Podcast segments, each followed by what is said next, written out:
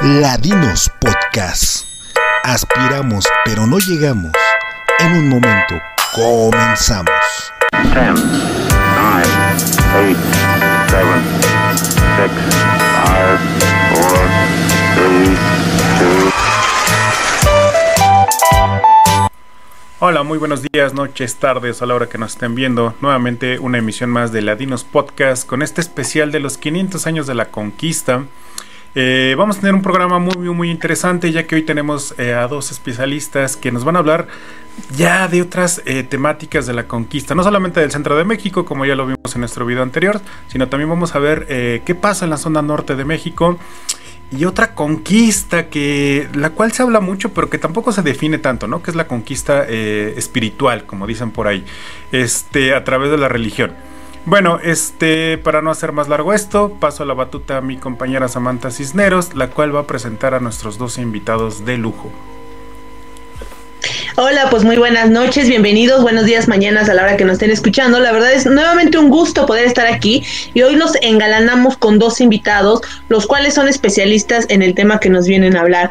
Ya por ahí eh, estuvimos eh, ya, ya se proyectó el primer tema que tiene que ver con los 500 años con el profesor Salomón, el cual nos vino a hablar de resistencias y rebeliones en la conquista de México, donde mi compañero Andrés León pues también ya por ahí estuvo participando, ¿no? Bueno, esta vez tenemos un tema especial que es las conquistas de México, como ya lo hablábamos, estas etapas con dos invitados de lujo. Primero tenemos a nuestra compañera colega historiadora Dulce Celestino de la Escuela Nacional de Antropología e Historia y también a nuestro compañero Pablo de la Rosa, historiador, también de la Escuela Nacional de Antropología e Historia, quienes nos están hablando de este tema. Y a su vez también yo voy a estar hablando de la conquista de Yucatán, que fue eh, una conquista que estuve yo trabajando por ahí. Sin más preámbulos, comenzamos con nuestra compañera Dulce, sin antes darle la bienvenida.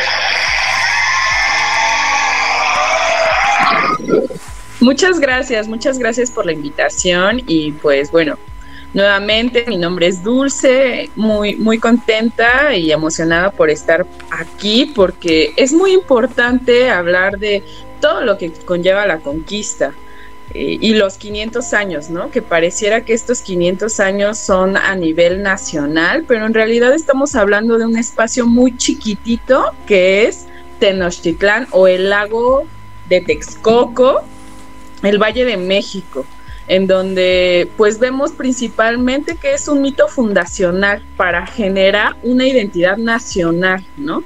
Y nos estamos olvidando de todos los espacios que hay alrededor y que incluso actualmente se está olvidando de todo, de todos estos espacios. Seguimos siendo un país muy centralista en donde solo vemos el centro de México o el sur, pero el norte pareciera que no existe. Y a mí pues me llama mucho la atención eso. Yo sigo estudiando los temas del norte de México, sobre todo en la época de conquista, siglo XVI, segunda mitad del siglo XVI, y en específico eh, los espacios de Zacatecas, San Luis Potosí y Coahuila. ¿Cómo fue esta fundación o este exterminio de indios, no? Que creo que más allá de conmemorar eh, esto tendríamos que hablar del genocidio que hubo.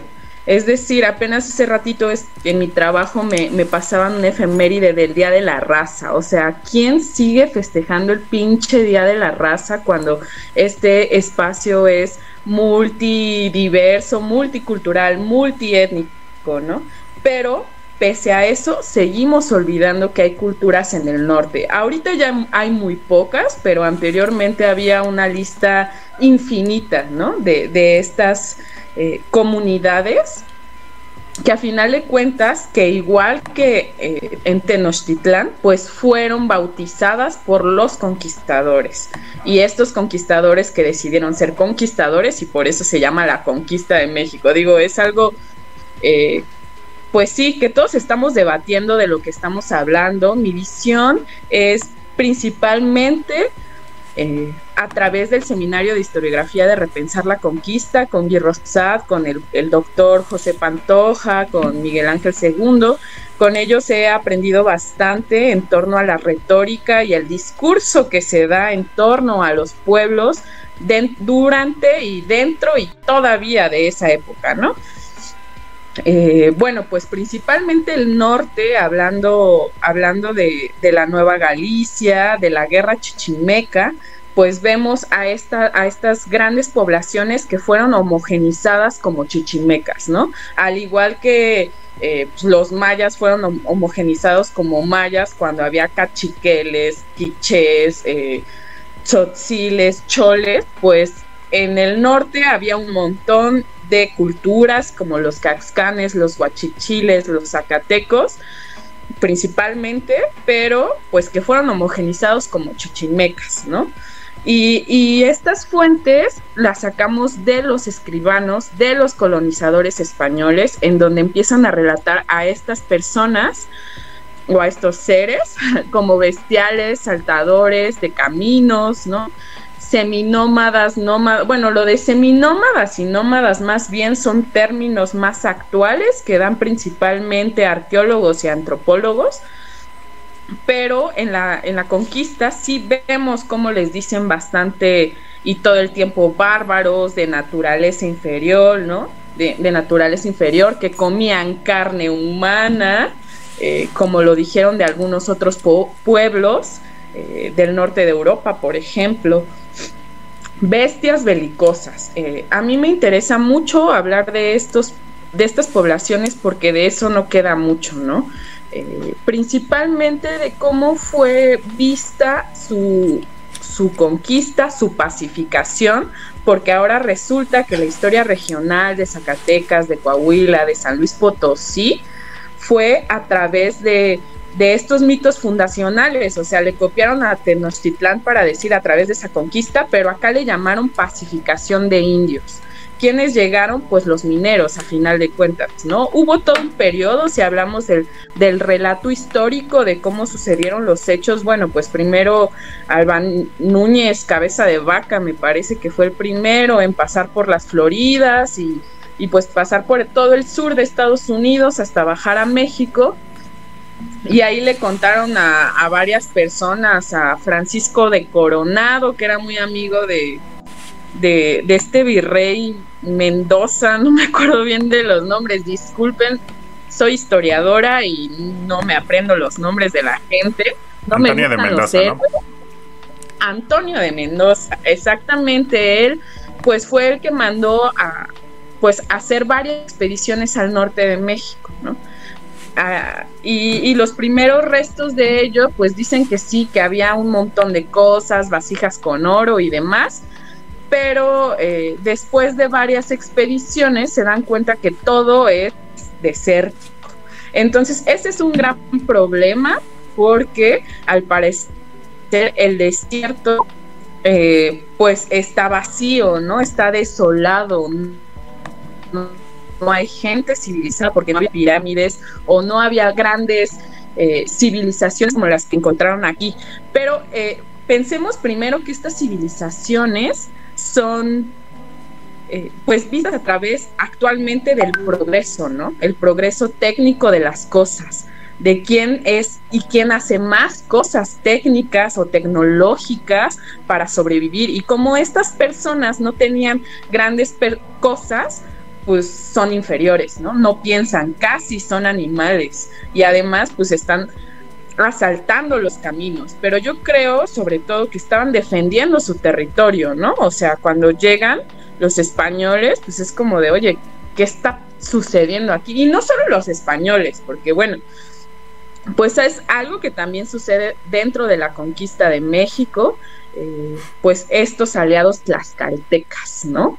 Que son quienes ayudan a la conquista y ahí están de aliados que básicamente hicieron toda la chamba dura o bueno, hay bastantes, bastantes visiones distintas con, con respecto a esto, pero que también existe algo que se llama la tlaxcaltequidad y es eh, pues esta visión donde enaltecen a los tlaxcaltecas como los grandes aliados españoles que ayudaron a a, las invasiones, ¿no? Y fue el mismo caso, como les comento, del norte de México, que también llegaron a, a, Zacatecas, San Luis Potosí, Saltillo, ¿no? A fundar estos pueblos. después de 50 años más o menos, porque durante 50 años existió esta guerra a fuego y a sangre, en donde los, zacate en donde los zacatecos, guachichiles, caxcanes, pues no se dejaban gobernar, no, lo, no se dejaban vestir, ¿no? Porque eran desnudos, entonces no se dejaban vestir y, y no solo eso, o sea, asaltaban y mataban a la gente que se encontraba. Eso dicen las fuentes, ¿no? Eh, que asaltaban así camiones, se robaban a las mujeres y mataban a negros, esclavos, este, a conquistadores y, y pues eso les, les, les generaba un gran, eh, ¿cómo se le dice? Pues sí, pues les bajaba las defensas a, estos eh, invasores, ¿no?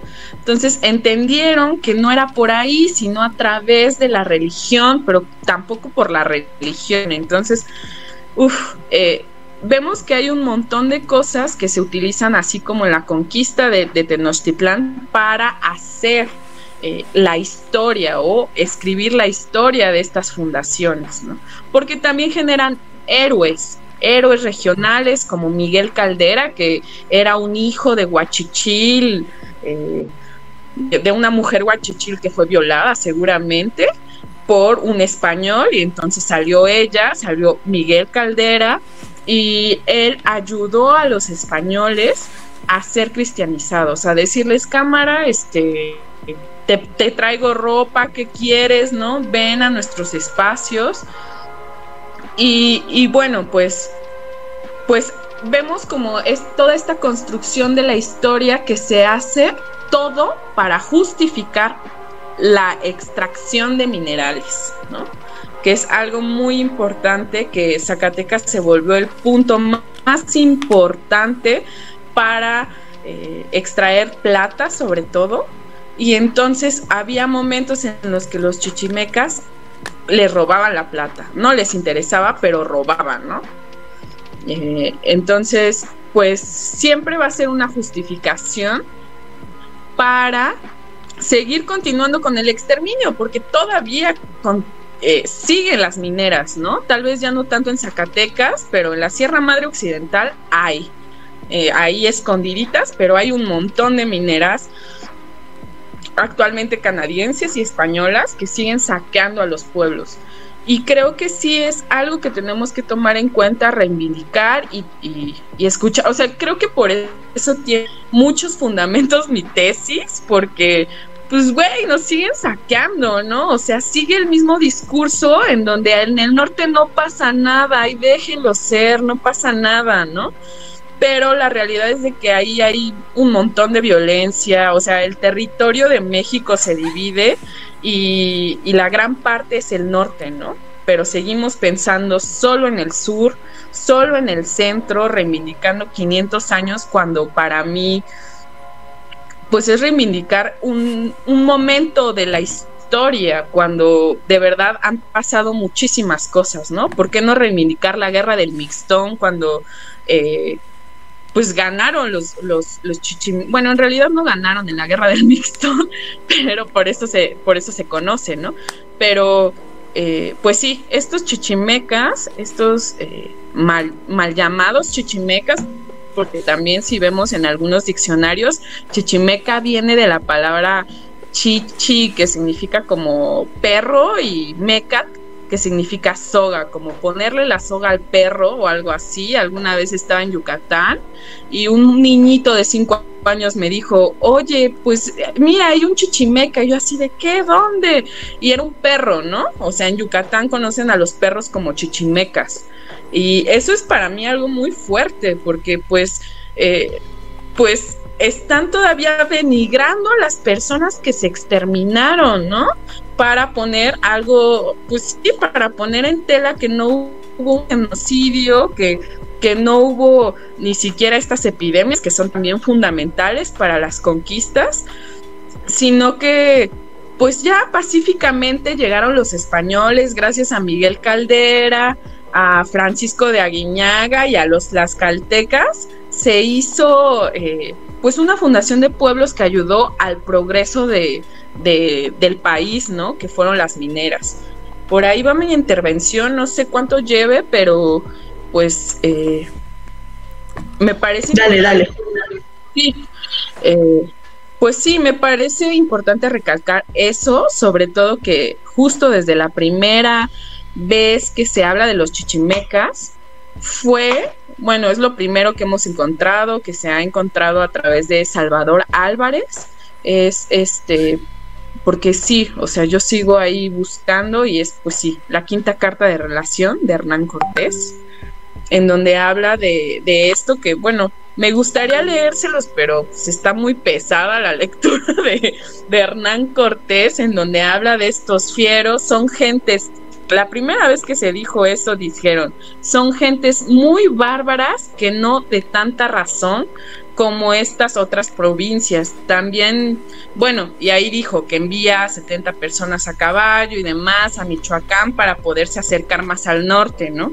A nadie le interesaban estas tierras, nuevamente lo, digo, porque decían que eran desérticas, pero pensando que o sea, bueno, no sé si ustedes hayan ido al norte de México, seguramente, eh, o al menos en estas zonas a las que yo me dedico, que es Zacatecas, Zacatecas, San Luis Potosí, eh, Coahuila, es que hay muchísima agua. Actualmente, o sea, no es un espacio desértico como tal, ¿no?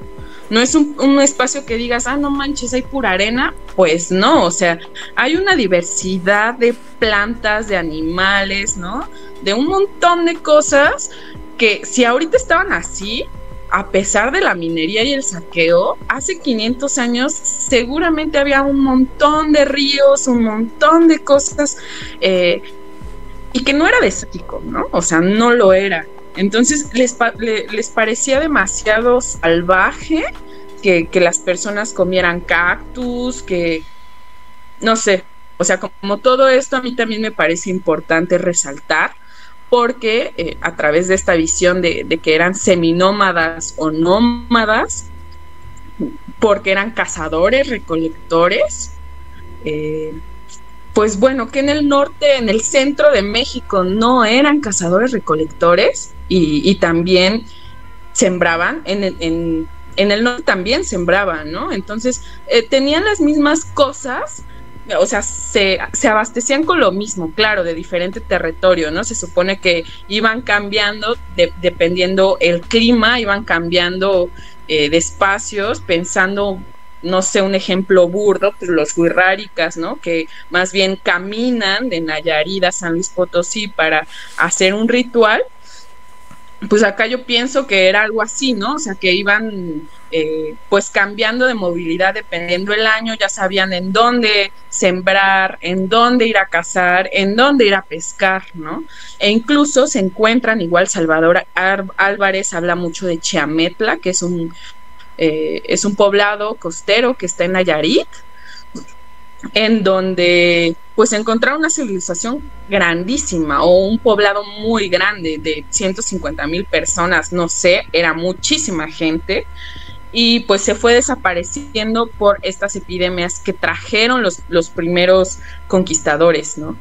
Entonces, eh, pues eso, o sea, hay bastante, bastante prejuicio, actualmente podemos llamarle prejuicio, ¿no? Antes, antes no sé, pero lo que me parece preocupante es que sigamos hablando de lo mismo, ¿no? De que son chichimecas, de que hasta tú vas a los museos de Zacatecas y te dicen, ah, es que antes había los pinches chichimecas y gracias a los españoles llegaron y fundaron estos pueblos, ¿no?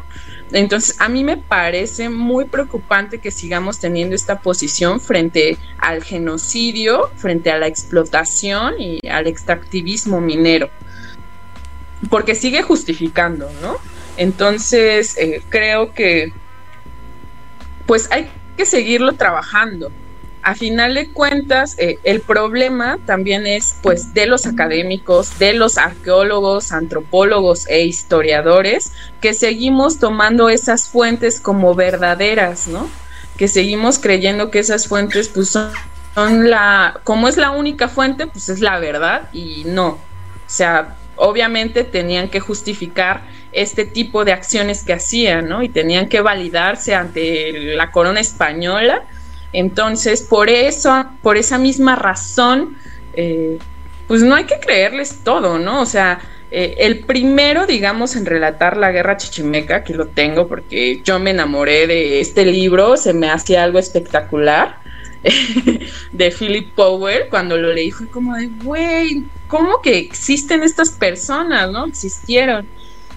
Y ya después, pues me di cuenta que fue una falacia todo lo que escribió este señor, Philip Powell, y que todos lo citan. Todo mundo cita a Philip Powell para hablar de los chichimecas, cuando este vato pues también eh, pues quería enaltecer a la corona española, ¿no? Tiene varios libros en donde está enalteciendo a los españoles y dice, ¿por qué? Porque este no los quieren si en Inglaterra no, no tuvieron como también este desprecio de la comunidad y en España. Bueno, tienen bastantes... Eh, cosas en donde habla de esto a través de una, re, pues sí, de esta posición prohispanista y pro-religiosa, ¿no? A través de la religión también se van fomentando pues todos estos discursos eh, pues de exterminio, ¿no?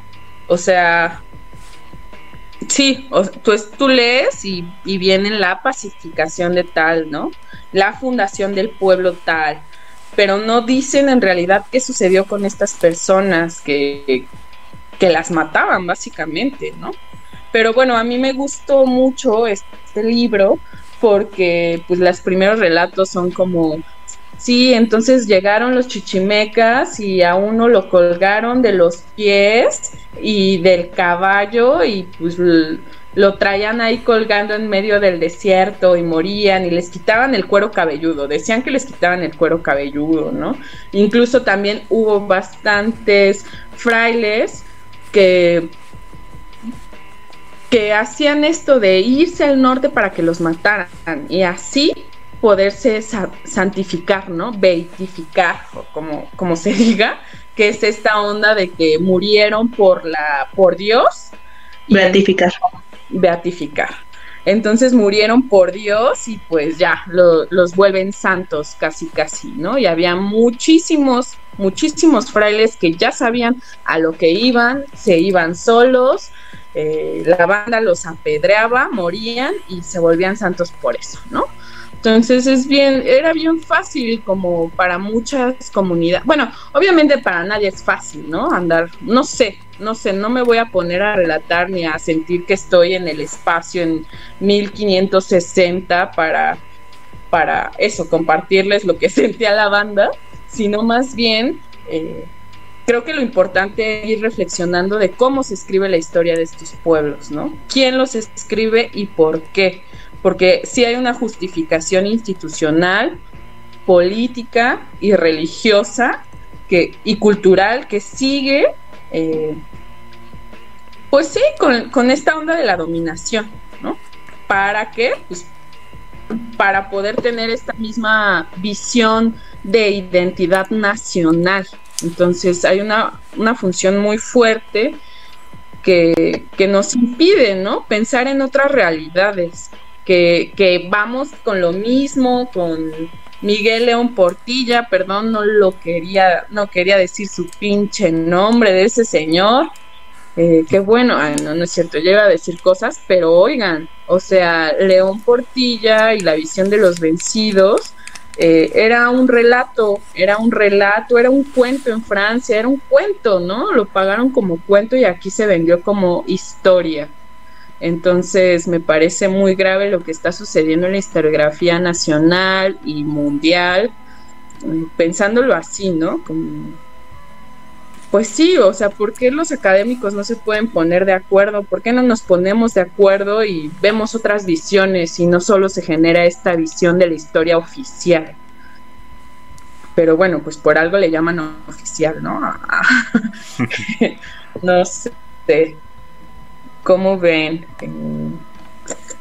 Súper, súper, súper interesante. La verdad es que esto que nos mencionas, la verdad yo por eso te invito porque yo sé, sé de lo que trabajas, me gusta mucho tu postura y algo que me gustaría retomar ahorita de lo que dices tú es eh, el etnocidio y el genocidio, ¿no? Yo, tú lo trabajas como genocidio desde el norte yo ahorita que, que, Pablo nos haga su presentación voy a hablar sobre mi propuesta en el sur, que la mía yo la defino como etnocidio, pero ahorita voy a explicar un poco y me gusta mucho tu postura porque sí coincido mucho en cosas. Pero bueno, por ahí nos mencionabas que eh, pues hay etapas, ¿no? Ya hablamos de que la etapa del norte al menos va a ser por ahí de los 50, 1550, mucho después de la conquista que supuestamente vamos a celebrar mañana, y eso es lo que nos queremos que también quede claro, no es una etapa de conquista, son varias etapas y se va dando, y el modelo, obviamente, el modelo canónico, el modelo representativo que se va a dar de la conquista, pues va a ser el de 1519 a 1521, que le funcionó a Hernán Cortés, pero tú lo acabas de decir, en el norte Cortés pues duras penas iba, mandaban expediciones Mendoza y Mendoza llegó hasta el 35, ¿no?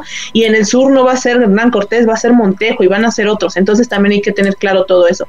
Otra cosa que mencionabas y que es con lo que me gustaría que empezara Pablo es sobre este tipo de eh, trazas de la Ciudad de México y de cómo la religión eh, va a entrar también para poder apaciguar, dominar, eh, manejar estos pueblos que son rebeldones, ¿no? Porque a pesar de que, eh, digamos, aquí en México, Tenochtitlan, se dieron rebeliones, se dieron por ahí batallas, todavía por ahí costaba, ¿no? Ya lo dijiste, había quienes no se dejaban vestir, había quienes también daban batalla, ¿no? Entonces, por ahí vamos a empezar con la intervención de Pablo y al final vamos con la mía. Claro que sí, Sam, mucho eh, me da gusto estar en esta noche, mañana, tarde, cuando nos estén escuchando. Seguramente si ustedes están escuchando este podcast es porque tienen la misma pregunta que nosotros. ¿Por qué es, son 500 años de esta conquista? ¿O realmente festejamos, celebramos o recordamos 500 años de la conquista? ¿no? Es para mí como recordar la vez que tu ex te termina porque es un proceso doloroso y difícil. Pero, como ya lo comentó nuestra compañera Dulce, es un proceso de la historia nacional. Eh, en esta ocasión vamos a contar, vamos a platicar un poco de este proceso que se da dentro de la Ciudad de México, porque es donde nos estamos enfocando. 500 años de la conquista y de la rebelión, de, eh, ¿cómo decirlo? Eh, de la insurgencia que había en esta zona, ¿no? Porque al parecer en la Ciudad de México, pues todos los pueblos que había eran mexicas o para vender nuestro libro, aztecas. Eh, con esta historia empezamos a narrar, ¿no? Eh, una historia en donde los aztecas sufrieron eh, a través hace 500 años una conquista al lado de los españoles, ¿no? Y aquí surgen varios mitos. Uno de ellos, pues son los tlaxcaltecas, ¿no? Nos referimos a los tlaxcaltecas como traidores porque ayudaron a los españoles a, a vencer a los aztecas, a los mexicas y nosotros nos quedamos con esta idea, ¿no? Que si no eran aztecas, eran traidores y pobrecitos de los aztecas. Y como ya le estaban diciendo Dulce, Miguel León Portilla lanza este libro de mentiras, ¿no? Donde dice que pobrecitos de los aztecas les pegaron bien duro, nos ataron, nos esclavizaron, nos violaron, nos robaron, nos quemaron y demás, ¿no? Y creo que el término que se está usando hoy con la jefa de gobierno en esta eh, festividad espero que no se acostumbre como el desfile de Día de Muertos de festejar 500 años de la conquista o de la residencia indígena, pues es recordar que en la Ciudad de México no solamente había aztecas, ¿no? o mexicas, había una serie de pueblos que fueron dominados y que hay que ser sinceros, los aztecas o mexicas, que eran una tribu guerrera, valiente, conquistadora y pasada de lanza, pues había esclavizado o, domado estos pueblos, ¿no? A los cuales se les pagaba, les pagaban un tributo. Y el ejemplo lo tenemos aquí en las alcaldías que actualmente están con nosotros. Teníamos coyohuacanenses, xochimilcas, texcocanos, algunas tribus chichimecas en la parte sur de la Ciudad de México y demás. Entonces, creo que esta pequeña introducción es muy importante, ¿no? No tenemos que quedarnos con esta idea de que la resistencia indígena solamente es la batalla que dieron los aztecas, porque ya comentaba Dulce, había un sinfín de pueblos que estaban peleando por una independencia o tal vez solamente no morir extintos a manos de la violencia mexica de esa época. Vamos a hablar un poco, como comentó Sam, de lo que marcaba la importancia de la religión ya que es muy importante. Siempre una pregunta de ley que nos hacen la gente es que cuando vinieron los españoles nos conquistaron y nos trajeron a sus dioses y nuestros dioses fueron sepultados y la sicricidad y que los danzantes y que no, yo mejor le rezo a, a Tlaloc o a Huitzilopochtli o no sé yo, ¿no? Estos dioses populares, pero que siempre son los cuatro mismos, ¿no? Tú preguntas, ¿a qué ríos prehispánico le rezas? A Tlaloc, a Quetzalcoatl, Y de ahí, ¿qué otro Dios te sabes? No, pues, pues el que te lleva a la muerte, ¿no? ¿Cómo se llama? No, pues quién sabe. Pero está dentro de nuestro colectivo, de nuestra forma de pensar la historia. Hace mucho tiempo subieron una imagen de que hacían al Señor del Mictlán, pero lo hacían de una forma muy europea, ¿no? Le hacían el cráneo mexicano, pero el cuerpo tipo europeo eh, europeo, ¿no? Eh, un abdomen bien marcado, músculos en ambos brazos, ¿no? Era un dios bastante atleta. Y realmente pues seguimos teniendo esta fijación por el cuerpo extranjero, ¿no? Nos sigue dando pena o penita que realmente la resistencia indígena mutó a distintas culturas, a distintos colores de piel y a distintos lenguajes. Y aquí en la Ciudad de México no es la excepción. Si a mí me preguntaran dónde está la resistencia indígena, yo le diría que no es el centro de México, no es eh, la maqueta que van a aprender el día de mañana o el viernes, y no son una serie de luces. La resistencia indígena es voltear a la periferia de la Ciudad de México y ver los 241 pueblos originarios que aún existen, que tienen elementos prehispánicos todavía muy marcados si a mí me preguntaran cuáles son los indígenas que deberíamos de estar festejando, pues son los nativos de esos pueblos, porque a base de los años son los que han resistido y sobre todo han sabido adaptarse a las circunstancias para sobrevivir y, sobre todo llevar una eh, resistencia pacífica. ¿Por qué comento lo de los pueblos? Porque aquí es donde entra la religión. ¿no? No vamos a ver la religión como un mal o como un bien.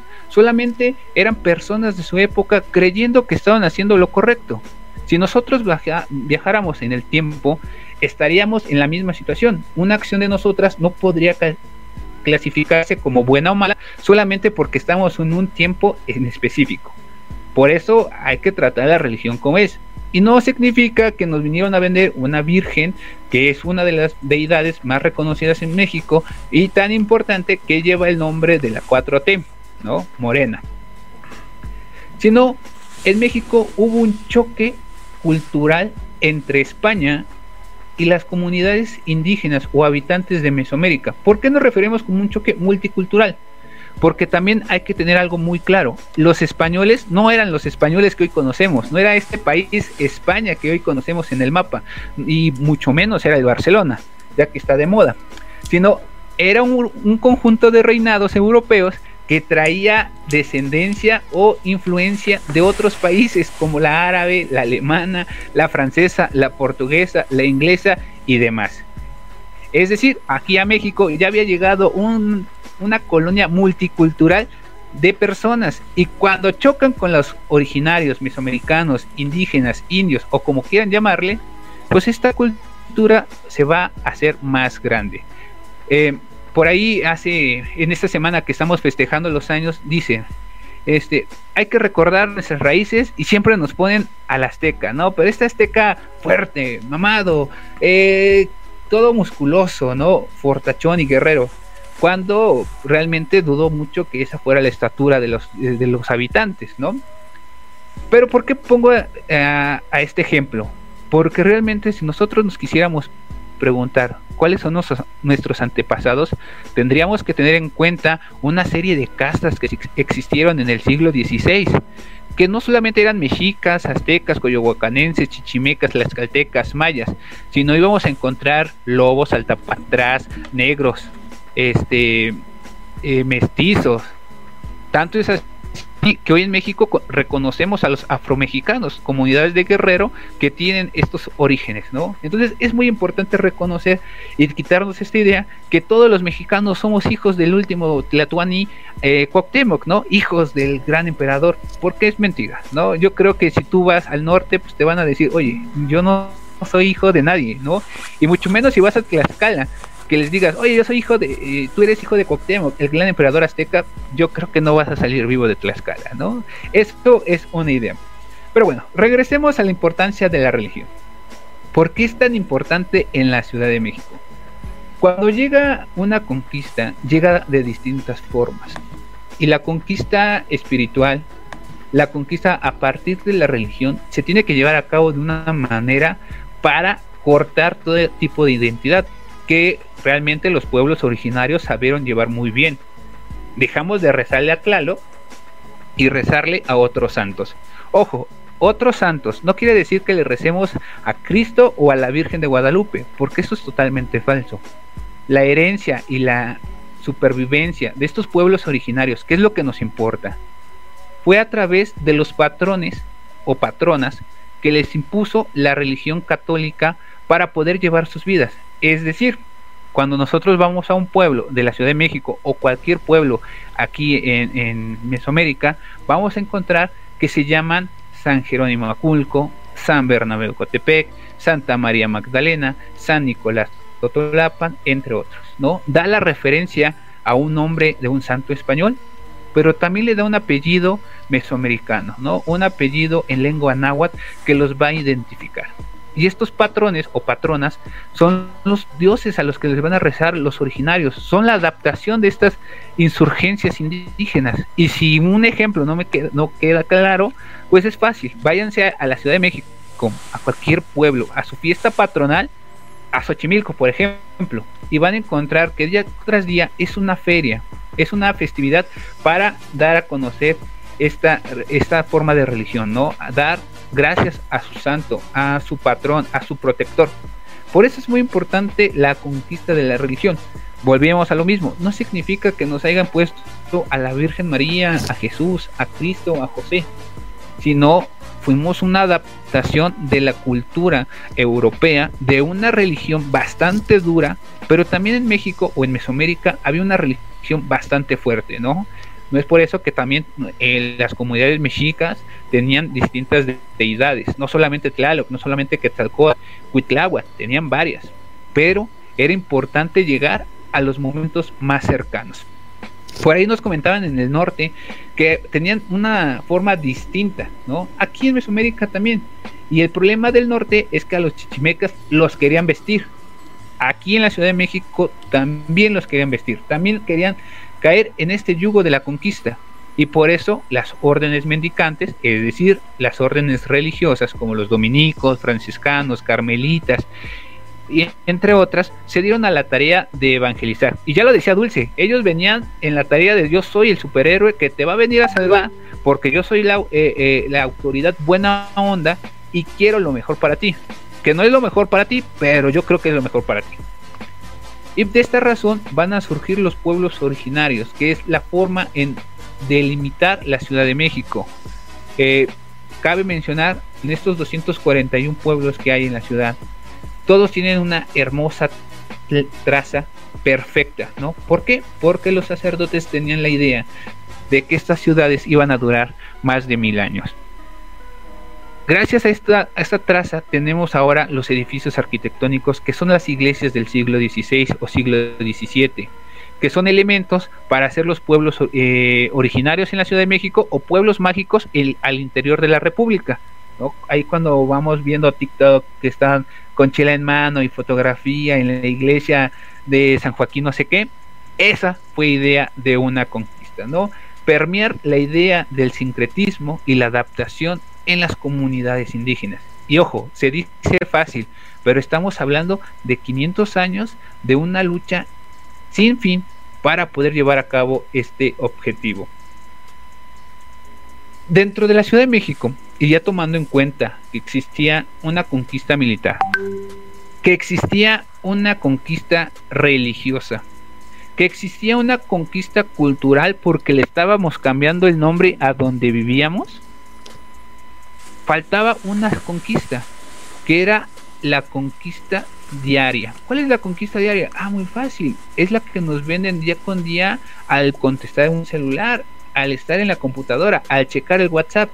Son hábitos diarios. ¿Y cuáles serían los hábitos diarios en esa época? Muy fácil. Hablar. La religión. ¿No? Por eso en estos siglos se hicieron catecismos para poder llevar la idea a través de la religión y contar historias para que las comunidades se hicieran cargo de esta forma, ¿no? Entonces ya tenemos que la conquista de nuestros, de nuestros pueblos, de la Ciudad de México, pues no tendría que ver solamente con la llegada de Hernán Cortés y la serie de Cortés que nos muestra cómo eh, Juan Alvarado en un viaje a base de pulque y peyote este, decide matar a miles de mexicas indefensos, ¿no? Tampoco se trata de cómo huyen por la calzada principal de Tacuba y lloran en el árbol de la noche triste, hoy noche victoriosa. Tener en cuenta la conquista y hacer este coraje es reivindicar a las futuras generaciones, a los sobrevivientes de esta herencia cultural que se da a partir de un choque de emociones. ¿Por qué emociones? Porque México no se puede entender si no tenemos la visión europea. Y no solamente europea me refiero a los españoles. Si nos vamos tantito más adelante, eh, tuvimos una guerra con franceses y muchos de los franceses se quedaron en comunidades en México y hay colonias francesas muy importantes. En Guanajuato hay una colonia francesa bastante importante, ¿no? En Maya, eh, perdón, en Yucatán tenemos que en las comunidades mayas están llegando grupos de coreanos, Y hoy los coreanos son un boom eh, en México, son bien recibidos. Hay varios influencers en redes sociales que provienen de este país y la están rompiendo aquí en México, ¿no? Entonces, pensar que una persona es solamente herencia de un español, de un mexica, de un tlaxcalteca, pues creo que es una idea bastante errónea. Hoy la jefa de gobierno decía que en la Ciudad de México íbamos a festejar el Huetlatuane, porque era lo más importante de México, y en varios comentarios en Facebook decían, vamos a tirar las iglesias del siglo XVI, vamos a tirar la catedral, y no sé qué tanto. Pero tirar y destruir la historia que ha marcado a México también es hacer un genocidio histórico porque esas iglesias, esos monumentos, esos cambios de nombre han marcado la fecha para muchos de los mexicanos. Y hay que tener algo muy en claro.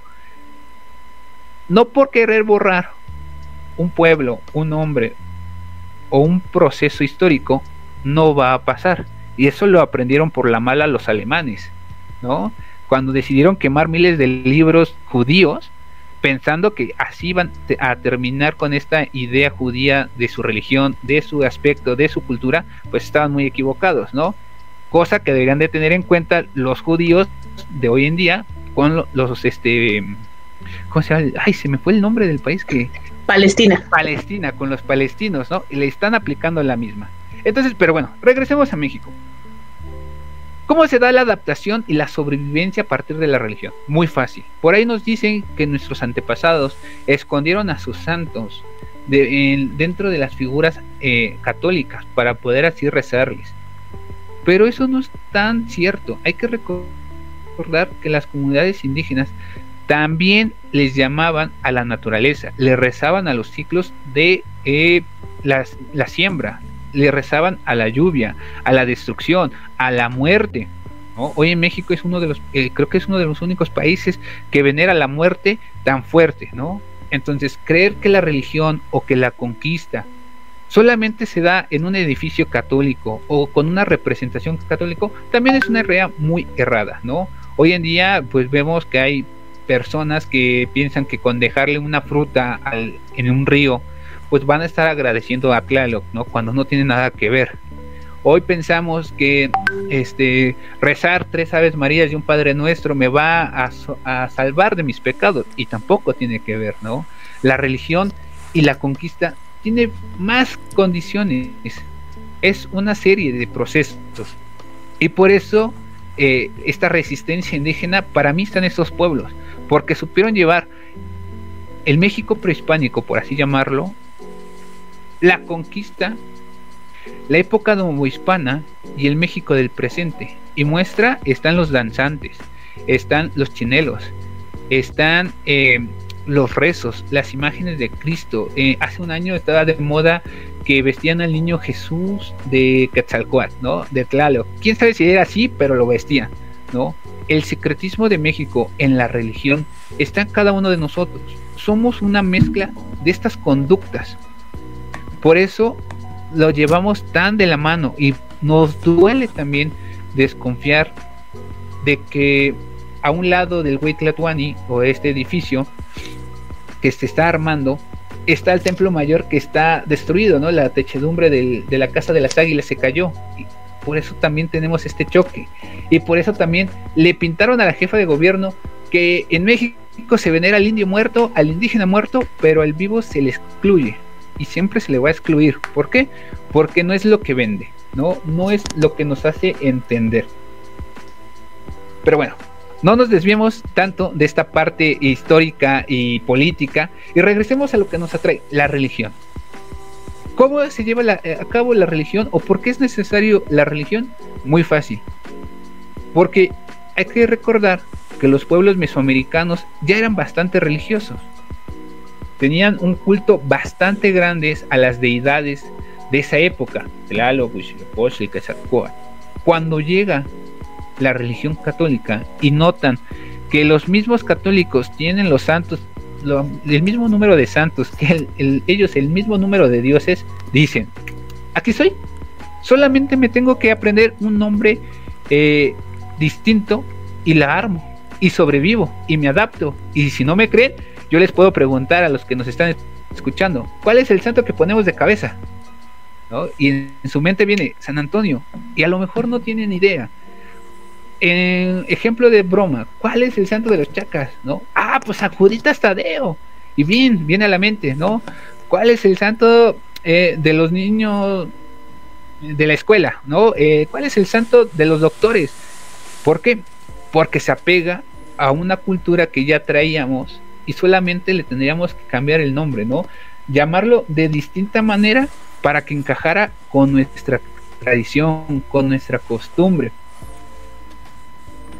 Repito, ¿quieren ver la resistencia indígena? Vayan a uno de estos 241 pueblos de la periferia. Vayan a la Magdalena Contreras, a Tlalpan, a Coajimalpam, a Xochimilco, em, a Tacuba, a Texcoco, donde la gente todavía muere y vive por una serie de tradiciones religiosas marcadas desde el siglo XVI y que han sido adaptadas a nuestros años cerrar y despedirnos de todos nuestros escuchas.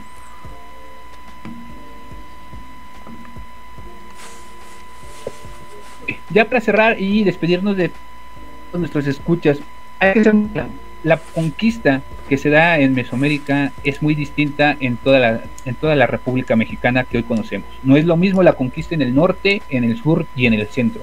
Hubo distintos procesos y sobre todo el proceso de la religión, el sincretismo y las tradiciones es muy importante tomarlo en cuenta. Y para decir a todas esas personas que volverlo a, remarcar. Queremos festejar la resistencia indígena. Volvemos a ver a nuestras comunidades, a nuestros pueblos originarios y a todos los mexicanos que estamos fuera del foco de la tele, ¿no? La resistencia no es un color de piel o una persona. Somos todos nosotros porque todos somos parte de esta mezcla. Eso sería todo, Sam. Eh, y espero tus preguntas.